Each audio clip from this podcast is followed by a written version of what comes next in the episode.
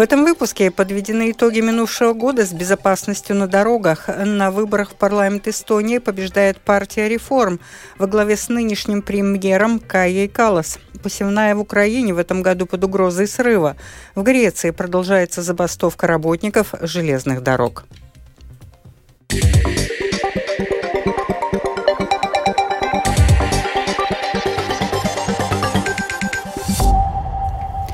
Состоялось очередное заседание Совета по безопасности дорожного движения. Представители Министерства сообщения, внутренних дел, госполиции и других государственных организаций подвели итоги минувшего года. Планировали задачи на этот год, чтобы сократить число аварий на дорогах, говорит министр сообщения Янис Виттенбергс.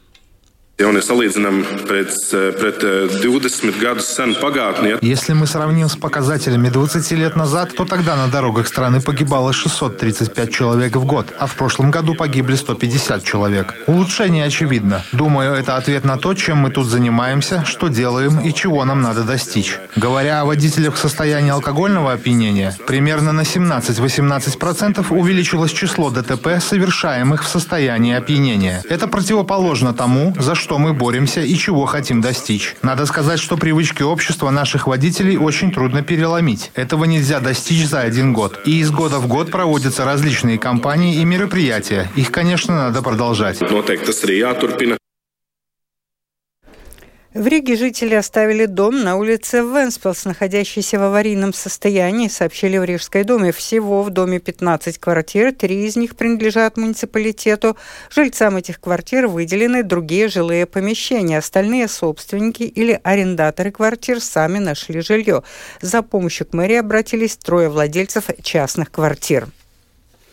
В рижских школах собираются проводить рейды с целью предотвращения распространения дурманивающих веществ. Об этом латвийскому радио сообщил мэр Риги Мартин Штатис. По его словам, педагоги и родители сильно обеспокоены доступностью наркотических веществ в школах. Dažādi Доступность не только вайпов, но и разных наркотических веществ сейчас высока как никогда. Важно не говорить, где и когда пройдут рейды, только тогда будет результат. Но школы сами подают заявки, и уже создалась очередь. Известно, что натренированным полицейским собакам не так легко найти синтетические наркотики. Мы сами знаем, что есть много телеграм-каналов, где довольно открыто предлагают удурманивающие вещества и даже предлагают доставить их в школу. Я думаю, что надо проводить более широкие операции для борьбы с этим сектором, где, как мне кажется, полная вседозволенность. Es domāju, ka šeit jātaisa daudz plašākas operācijas, lai cīnītos ar šo sektoru, kurām liekas, ka ir pilnīgi visatļautība. Портал общественных инициатив Монобалс ЛВ начал сбор подписей за отмену акцизного налога на кофе. В качестве представителя инициативы указано частное лицо Мартинш Дрюнглис. Он заметил, что кофе в Латвии дороже, чем в Эстонии и Литве, и сделал вывод, что кофе облагается акцизным налогом. Этот налог традиционно применяется к товарам, вредным для человека и окружающей среды, и увеличивает конечную цену кофе на 1 евро 42 цента за килограмм.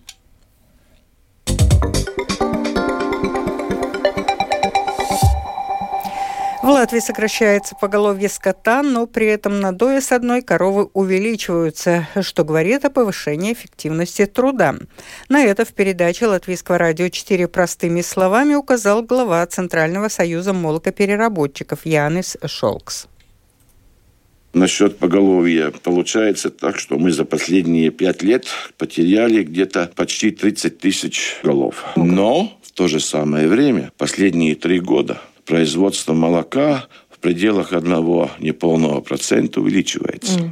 Это говорит о том, что наши молокопроизводители стали более эффективными, если с меньшим количеством скота мы производим тот же самый объем молока, это значит, что каждый с коровы может выдать больше нормального, хорошего, качественного молока.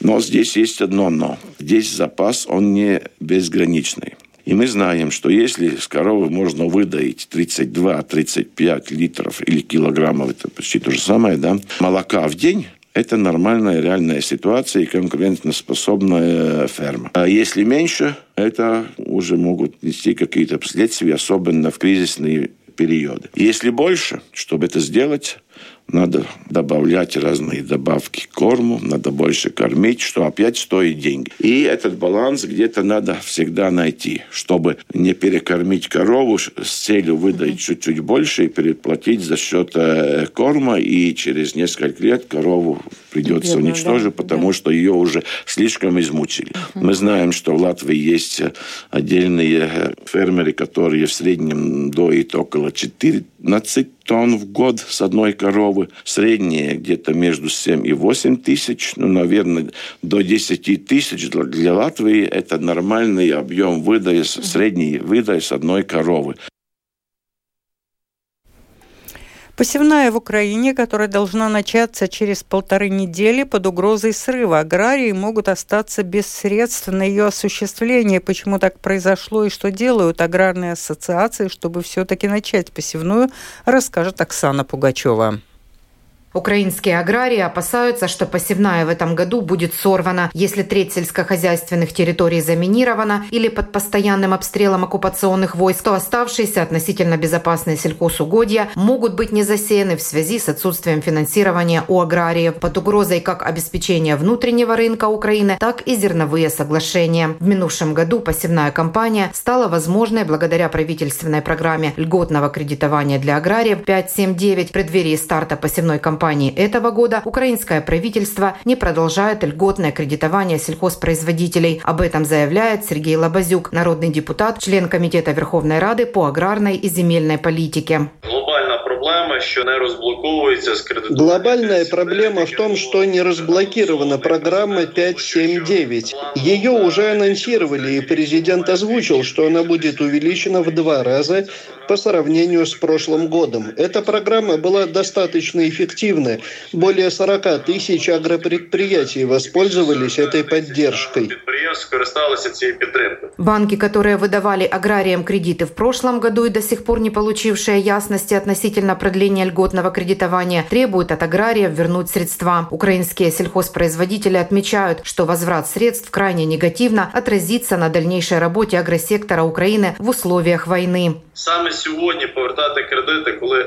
Вернуть сейчас кредиты, когда необходим финансовый ресурс для того, чтобы продолжить жизнедеятельность агропредприятий, физически невозможно. Если аграриям придется вернуть средства, то это будет означать, что они не смогут провести посевную. Это означает, что они не смогут выполнить посевную. Уверяет Сергей Лобазюк. Секретарь Комитета по вопросам аграрной и земельной политики Иван Чайковский подчеркнул, что время играет против украинских фермеров, и продолжение кредитования крайне необходимо. Кредитная удавка, в которую попали украинские аграрии, может привести к банкротству агропредприятий. Как следствие, реальная угроза не только зерновым соглашениям, но и сельхозобеспечению внутреннего рынка Украины. Через полторы недели начнется массовая посевная в стране. Всеукраинский аграрный совет вместе с ведущими аграрными ассоциациями обратился к премьер-министру Украины Денису Шмыгалю и министру финансов Сергею Марченко. Чем быстрее правительство Украины поможет аграриям, тем больше из них будут иметь уверенность в завтрашнем дне и выйдут в поле. Оксана Пугачева, специальный украинский корреспондент, служба новостей Латвийского радио.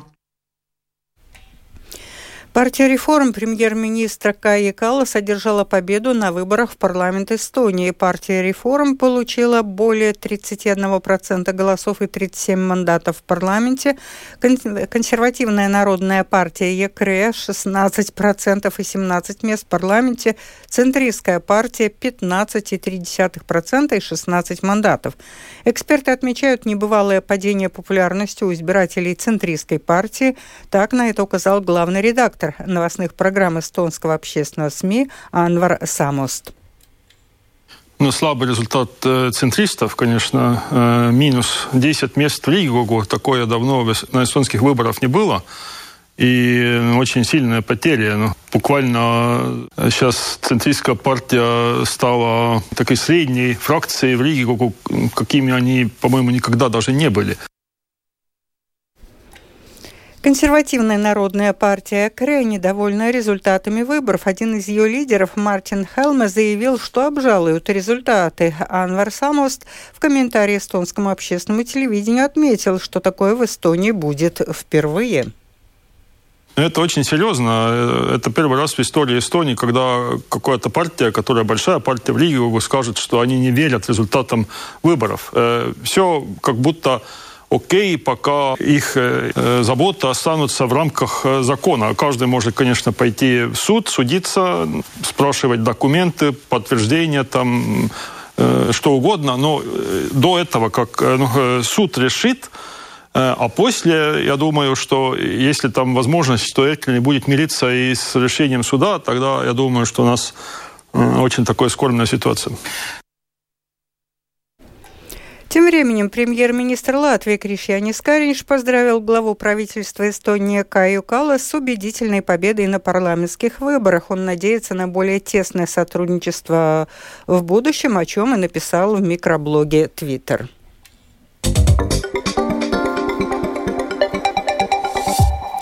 Сегодня в Греции продолжится забастовка работников железных дорог. Железнодорожники бастуют с середины прошлой недели в связи с крупнейшей в истории Греции железнодорожной катастрофой, в результате которой погибли по меньшей мере 57 человек. Лидеры профсоюзов заявили, что к аварии привели хронические проблемы и стечение множества факторов, в том числе нехватка персонала и неработающее оборудование. Продолжит Рустам Шукуров. Железнодорожники Греции утверждают, что с 2000 года власти страны потратили более 20 миллиардов евро на установку современных электронных систем безопасности движения. Однако проект так полностью не реализован и установленное оборудование не работает. Тем временем 59-летнему начальнику железнодорожной станции города Лариса предъявлено обвинение в убийстве по неосторожности и причинении телесных повреждений по неосторожности. Мужчина, имя которого по греческому законодательству не может быть названо, в минувшее воскресенье предстал перед судом и по постановлению суда был задержан. Судебный эксперт и инженер-механик Христос Главопулос, комментируя задержание начальника станции в интервью греческим СМИ, отметил, что техническим экспертам также следует обратить внимание на критически важные данные черных ящиков столкнувшихся поездов. Το μαύρο κουτί λοιπόν με τον ταχογράφο, τις ενδείξεις ταχογράφου των συνομιλιών. Черный ящик, содержащий показания тахографа и разговоров, представляет собой электронную систему, которая, я надеюсь, не была уничтожена взрывом. Во всех железнодорожных авариях, которые происходили при нормальных обстоятельствах, следственные органы инструктируют греческие железные дороги вынуть тахограф и сообщить им, что за информация записалась. В данном конкретном случае я хотел бы, чтобы назначенные эксперты присутствовали при извлечении тахографа, если это возможно. Следует отметить, что в случае признания 59-летнего мужчины виновным в убийстве по неосторожности ему может грозить пожизненное заключение. Как сообщает немецкое информационное агентство ДПА, подозреваемый начал стажировку в должности начальника станции в прошлом году, несмотря на то, что был более чем на 10 лет старше максимального возраста, допустимого для работы в конкретной должности. Рустам Шукуров, служба новостей Латвийского радио.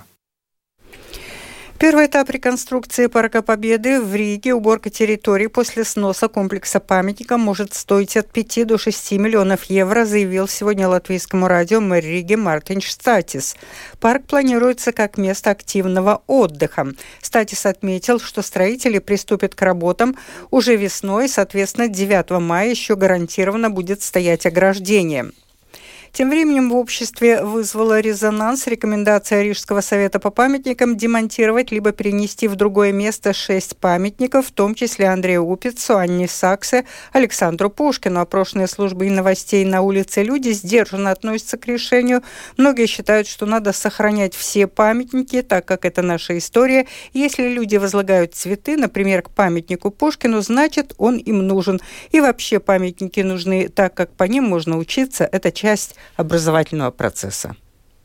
Valdībā un tāda eksperta tādā līmenī, kad nepieņem tādas varbūt tās pārsteidzīgas lēmumus emocijā, bet nu, izvērtē, tiks piesaistīt arī kultūra, teiksim, vēstures ekspertus, mākslas zinātniekus, kaut kā netik strauji varbūt tās to visu darīt. Es vispār uzskatu, ka ir forši, ka saglabā vienkārši visas pieminekļus, vienalga vai latviešu vai nelatviešu, tāpēc, ka tā tomēr ir vēsture mūsējā. Ja cilvēki ieno Latvijā, tad es domāju, tas nepareizi. Tas cilvēks jau... Puškinam? Nu, tu jau arī visu laiku, tu jau puķis, cilvēki nes un cilvēki cilvēkiem viņi grib, lai tas to stāv. Tā kā es domāju, tas būtu nepareizi ņemt nost. Es domāju, ka tie visi var stāvēt Rīgā, ka viņiem nav jānojauc. Kāpēc? Nu, tas bija tas laikmets, tie bija tie cilvēki. Tā, viņiem bija tāda vispār izdoma, un ko viņi rakstīja, ko viņi dziedāja, ko viņi sacerēja. Ja? Vajag, lai cilvēki apzinās, jo pieminekļi jau ir principā daļa no kaut kā, ko mēs mācāmies. Kad man mazais ratos pagaidām ir, pēc pāris gadiem jau kas tas tāds, būs atbildi vismaz, izglītosies. Это был обзор новостей сегодня в 13 6 марта. Продюсер выпуска Марина Ковалева провела Алдона Долецкая в завершение о погоде. В Латвии переменная облачность, снег, днем преимущественно в Курзаме и Видземе, а к вечеру в Курзаме метель, ночью слабый юго-западный ветер, днем южный, к вечеру в Курзаме и центральных районах порывами 12-17 метров в секунду, ночью от 5 до 15 градусов мороза, днем от минус 1 до плюс 2. В Риге небольшая облачность, днем с прояснениями, ночью кратковременный снег, а днем до вечера осадков не ожидается. Ночью юго-западный ветер слабый, а днем южный, к вечеру порывами до 13 метров в секунду. Ночью в столице до минус 6 градусов, в пригороде до минус 10, а днем плюс 1, плюс 2 градуса. Медицинский тип погоды второй благоприятный.